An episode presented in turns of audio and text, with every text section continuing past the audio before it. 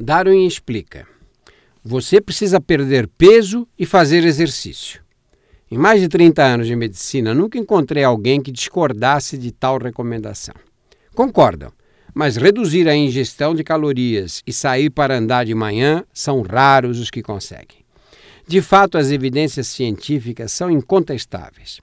Bastam 30 minutos por dia em passo acelerado para cortar a chance de ataque cardíaco pela metade.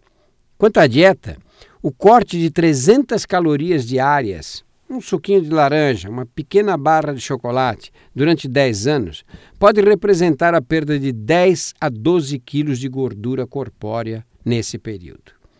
Sendo os seres humanos primatas racionais e a vida o bem supremo, o lógico seria esperar que, convencidos dos malefícios da obesidade e da vida sedentária, comêssemos menos e puséssemos os músculos para trabalhar diariamente. As raízes da gulodice que nos devora e da preguiça que nos consome são muito mais profundas.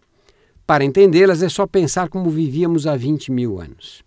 Para preencher as necessidades energéticas, o homem pré-histórico sonhava encontrar frutas doces e carne animal, alimentos altamente calóricos, capazes de sustentá-los e a família por mais tempo. Os que detestavam carne e enjoavam com açúcar não conseguiam obter as calorias que a dureza da vida antiga exigia e não morriam e não viviam muito.